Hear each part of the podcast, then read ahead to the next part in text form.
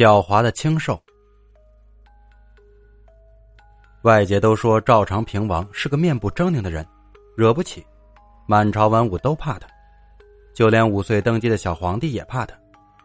但只有赵长平王的妻妾们知道，他其实是个俊美的人，而且多情。这日，赵长平王又接到命令要去打仗，他叹了口气，回家打开了暗室里的铁笼子，悠悠的说。青兽，这次你肯不肯陪我去？笼子里关的是一匹长了双脚的矮脚马，伏在地上舔了舔毛，才慢悠悠的开口，口吐人言：“不去，你的仗都是必赢的，我去不去，结果都一样。”赵长平王就呵呵的笑了起来，内心很满意这个回答。他丢给青兽一只活兔子，便把暗室关好，转身出去了。七剑门自然又是一番争奇斗艳、歌舞升平，祝贺他马到成功。赵长平王挑了一个最美的小妾侍寝，如此过了半个月，直到小皇帝派人来催他，他才在某夜喝到半醉后，慢悠悠准备盔甲和宝剑。临行前，他最后去看了一次青兽，丢给他几十只活兔，还有一坛子美酒。那马也不推辞，都收下了，吃得津津有味。醉眼耶斜。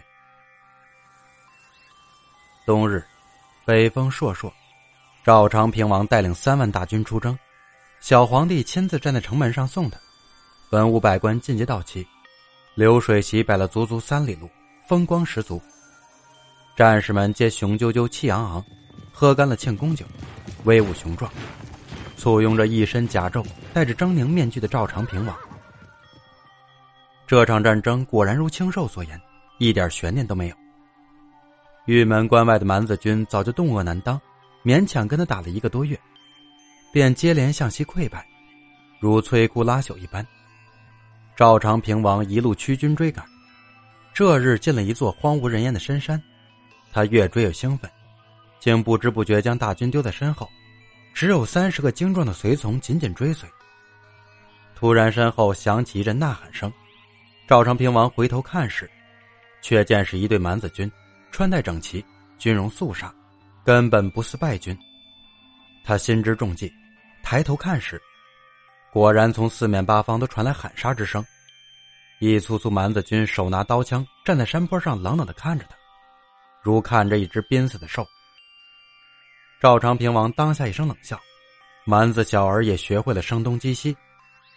他带领亲信们大肆屠杀。如狼入羊群，毫不手软，手起刀落间，杀人如砍瓜。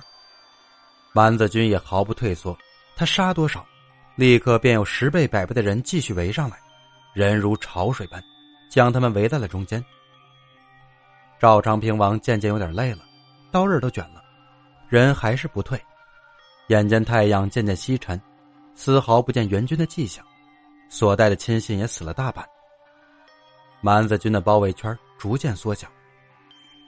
就在即将弹尽粮绝之际，半空突然一声长啸，震耳欲聋。众人抬头看时，只见腾空飞来一匹神马，头上长角，四蹄生风，竟是从天而降。赵长平王连忙抓住马的鬃毛，一翻身跳了上去，青兽一甩头，将他扛起便跑。蛮子军连忙嗖嗖的放箭，如雨点般。打在一人一马的身上。赵长平王不幸中箭，青兽却似毫无知觉，只将他扶到了一处山清水秀的山洼，低声一声长啸，将他甩在地上。赵长平王的战袍已被鲜血染红，奄奄一息了，面上的峥嵘面具也滚落在地，露出一张俊美苍白的脸。你不是说我会赢吗？赵长平王咳出一口血，挣扎着问那青兽。青兽淡淡道：“若我不如此说，你怎会出征？你不出征又怎么会死？而你不死，我又怎么能重获自由之身呢？”